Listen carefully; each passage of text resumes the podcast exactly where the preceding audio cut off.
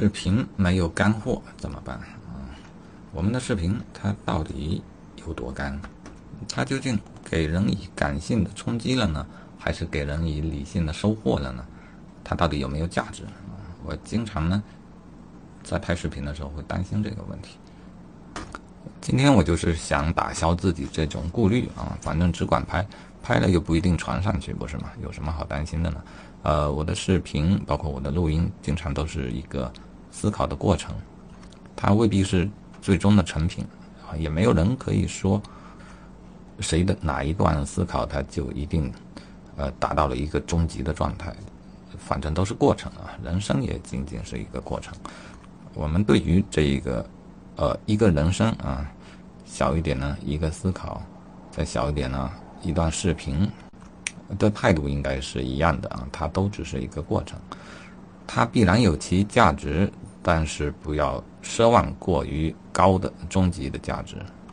这好像又扯远了啊！我发现我最大的能力就是跑题，要不然以后我的这个呃系列的名称就叫跑题系列啊。这个这个确实我很有天赋，因为我根本无法抑制我思考的时候跑题。好，硬扯回来吧啊！啊，我的视频有没有干货啊？它一定有一些啊，它的价值一定是确定的啊，但是不会太大，也别指望太大。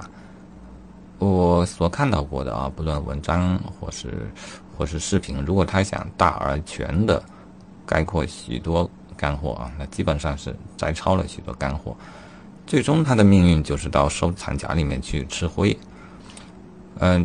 这个是有理论基础的啊，真正的学习呢是发生在大脑内的一个呃同化的一个过程，就是他人不论呃向你传输或尝试灌输灌输多少的知识，嗯，真正能吸收的就是那部分，我们可以把它与自己的思想体系调和啊，内化的啊，内化多少算多少，嗯，如果不能内化，那就到收藏夹里去吃灰。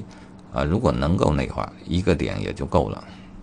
所以呢，我觉得这一段视频它也不是没有干货，它就有这么一个点，呃，就是讨论什么是干货之类的这么一个点啊。然后呢，它也不是完全没有理论基础的。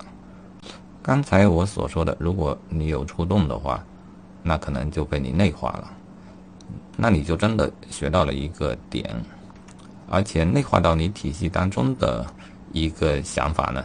它就真正的生长成为了你体系中的一个部分，你压根没有必要去担心。哎呀，我今天学了一个知识点，我会不会忘了它？这个忘不了了。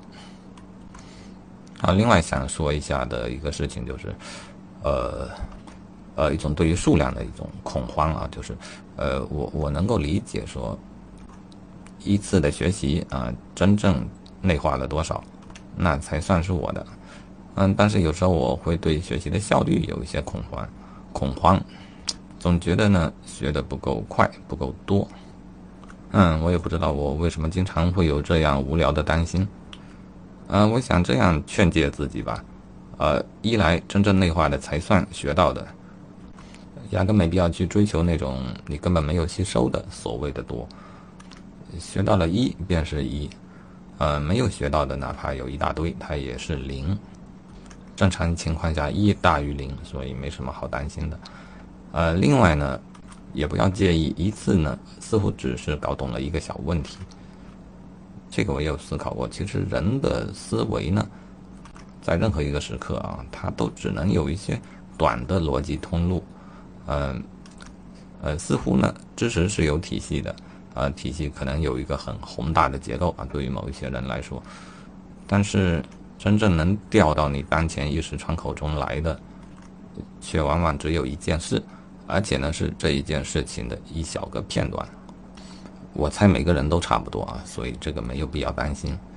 我们每天所学到的一点点、一点点，它未尝不是一个宏大的知识体系的一部分。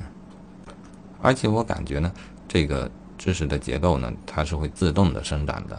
我们要做的就是一点点、一点点的吸取这个养分，跟吃饭一样，一口一口，然后它就长成一个人啊，这么复杂的一个结构，这些似乎都是自动的。当然，如果不放心的话，呃，我想就是把每天的收获记录下来，记录下来，呃，并且要便于检索。嗯，将来你想就某一个话题做一个比较系统化的归纳的时候，你至少能够把曾经的那些所得汇聚起来啊，再回顾一遍，去梳理它的结构，呃，去搭建自己的知识体系。嗯，甚至我觉得知识体系应该是自动搭建的，呃，这种整理可能是一种表达方式而已。